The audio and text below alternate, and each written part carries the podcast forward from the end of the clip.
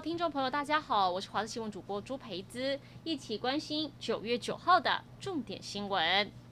因为 Delta 病毒入侵，原本有明代提议暂缓的五倍券，行政院拍板还是要如期上路。今天早上，由行政院长苏贞昌领军各部会，向外界说明五倍券的政策跟领用方式。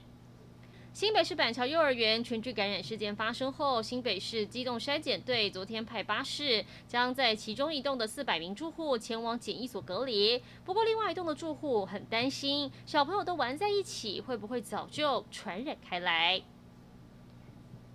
而现在这栋社区大楼累计是有超过二十三个人染疫。昨天呢，已经有三个学校四千多人预防性停课，其中包含高中国中以及国小。由于这个社区大楼周边有很多学校，也有学生被框列隔离，因此到今天清晨为止，至少六所学校九号有预防性停课。有些学校则是采取全校停课，有些是部分班级停。新北市教育局表示，被框列的学生还在陆续增加，预防性停课学校数量可能还会变动。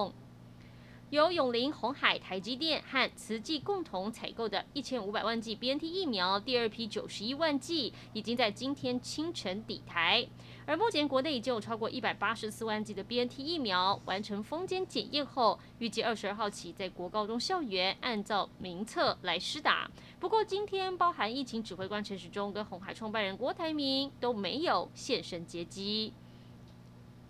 国际消息：二零一五年十一月，法国巴黎遭到恐怖组织 ISIS 的连环攻击，超过一百三十人丧生，三百多人受伤。这一起震惊全球的巴黎恐攻案，在长达四年半、跨十一国侦调之后，终于在八号首都开庭，原告多达一千八百人。二十个被告当中，将有十四个人出庭，其中包含目前唯一还健在的恐攻主嫌阿布戴斯兰。这场被视为法国本世纪最大的刑事案件，审判结果预计明年五月宣布。外界都想知道这些恐怖分子如何成功渗透进入法国。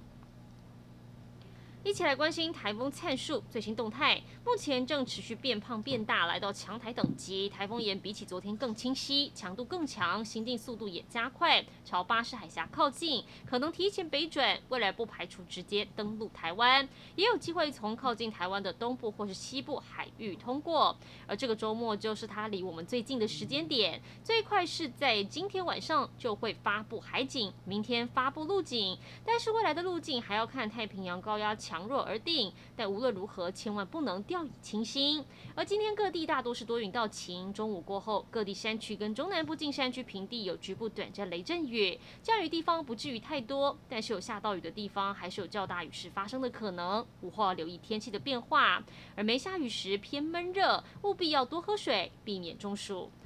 各位新闻早晚报听众朋友，大家好，我是华视新闻主播朱培姿，一起关心九月九号的重点新闻。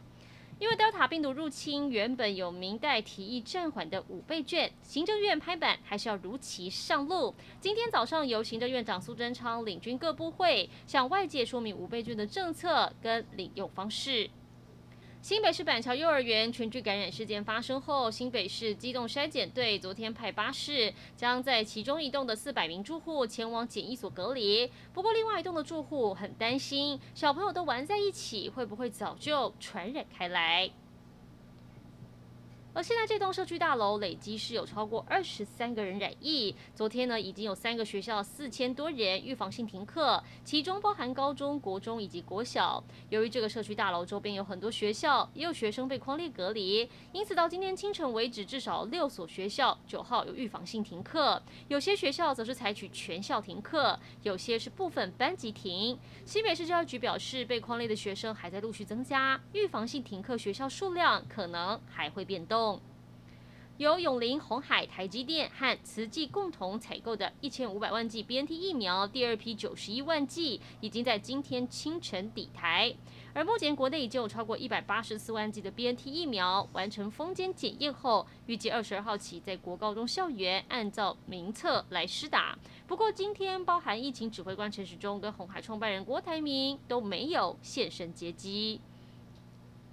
国际消息：二零一五年十一月，法国巴黎遭到恐怖组织 ISIS 的连环攻击，超过一百三十人丧生，三百多人受伤。这一起震惊全球的巴黎恐攻案，在长达四年半、跨十一国侦调之后，终于在八号首都开庭，原告多达一千八百人，二十个被告当中将有十四个人出庭，其中包含目前唯一还健在的恐攻主嫌阿布戴斯兰。这场被视为法国本世纪最大的刑事案件，审判结果预计明年五月宣布。外界都想知道这些恐怖分子如何成功渗透进入法国。